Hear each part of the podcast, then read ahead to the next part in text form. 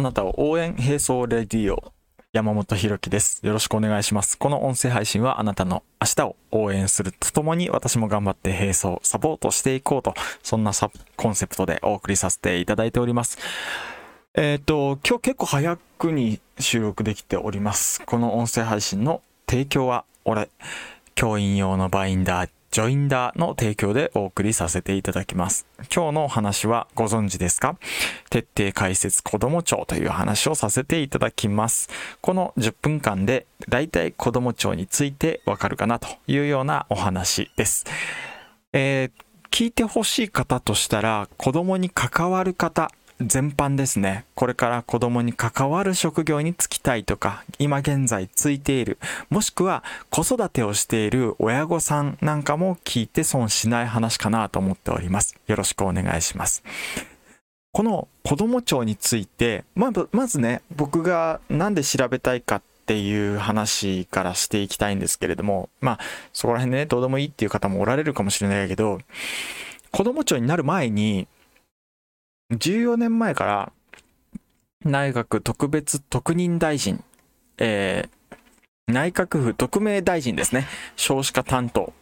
っていうものがポストとして置かれたんですよ、役職としてね。で、それが任命されてから、結果どうなったかっていうと、40年ぐらいはずっと少子化が止まってないと。少子化は、まあ、子供が減り続けてますよということなんですね。で、この少子化大臣が、うん、置かれた意味ねえぞということなんですよ。結果出てないよと。まあもちろんね、その結果出すの簡単ではないと思うんですけれども、これ同じことが子供庁で起こったとしたら、本末転倒だよと。結果出ない子供庁を作ったところで何になるのっていう話なんですよね。だから子供庁について調べたいなと思ったんですけれども、じゃあ子供庁って何？何のために作るのっていうことを調べてみると、まあ、公式サイトみたいなものもあるんですよ。ジミ花子さんっていう方がね、作られたホームページなんですけれども、そちらを参考に、えーお話ししていくと、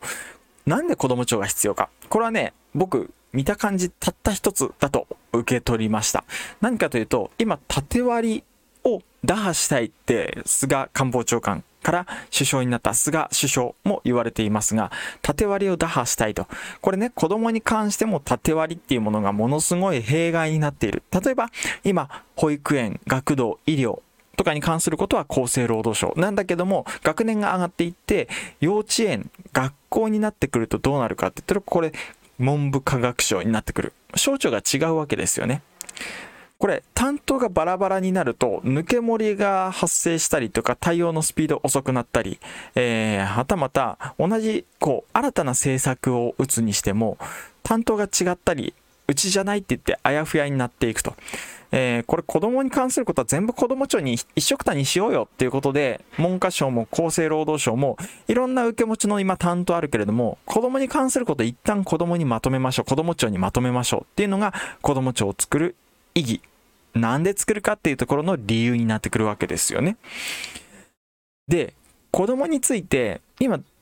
縦割りって言いましたけども、これでどんな問題が今現在あるのっていうと、3つぐらい紹介していきたいと思います。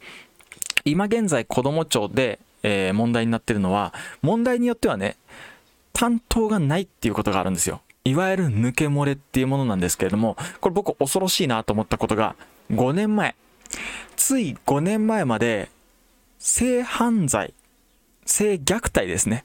性虐待に関する省庁、国の担当が一切なかったらしいんですよ。これ怖くないですか？あの、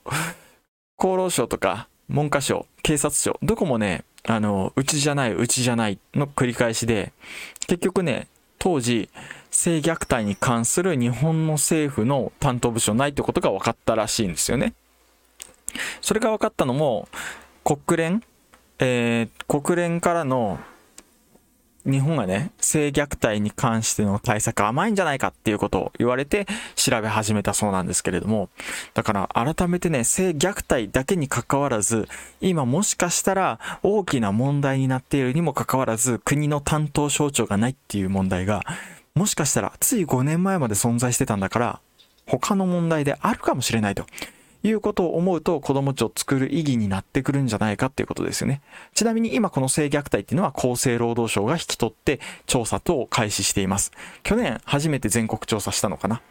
て感じです。あと担当が遅れるっていうことで3つの問題、縦割り、先ほど紹介しました。あと、横割りとか年代割りっていうことが言われています。横割りっていうのは何かっていうと、この自治体ごとの割合ですよね。例えば、えー、地方自治体で対応していたものと、都道府県レベルでの対応っていうものがまた違ってきたりとか、さらに国レベルでの対応もまた違ってきたりとかして、これがね、あの、要は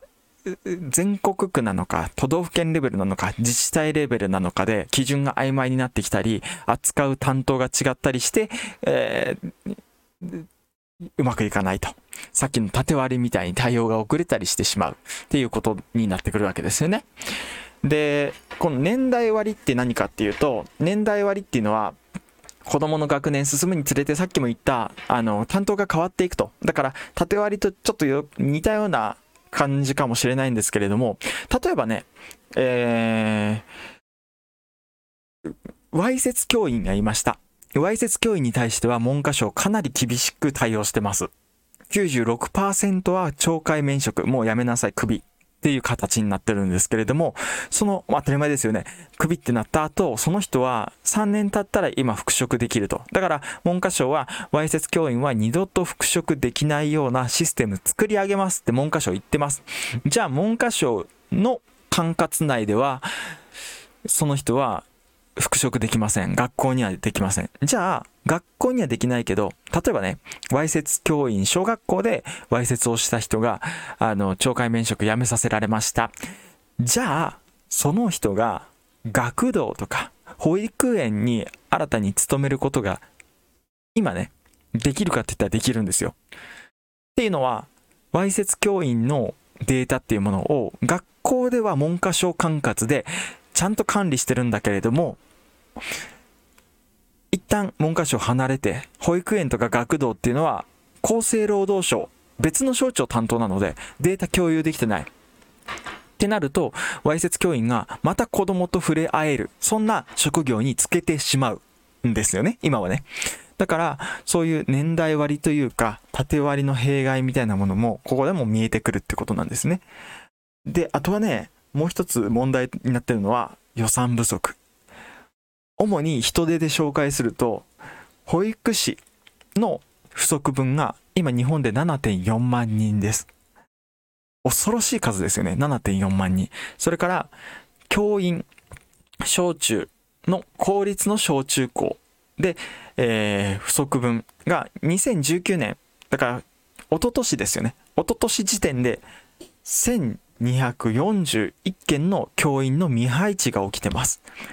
これ公立の小中だけなので、私立とかも含めると、さらに高校も含めるともっともっと大きくなっていくと思います。教員未配置っていうのは、教育委員会が配置する予定だったにもかかわらず配置できなかった。だからこれによってクラスの数が減ったり、要は1クラスの数がボンと増えてしまったりだとか、少人数で教えたかった手厚く教えたかった数学の授業なんかが別に手厚くなくなってしまったとか、そういう可能性が起きてきています。これが1241件。まあでも保育士と比べてると、桁違いですね。保育士7.4万人不足ですから、全然数、あの、保育士に比べたら足りてるんだけど、それでも全国レベルで見ると、全然足りてないということです。ね。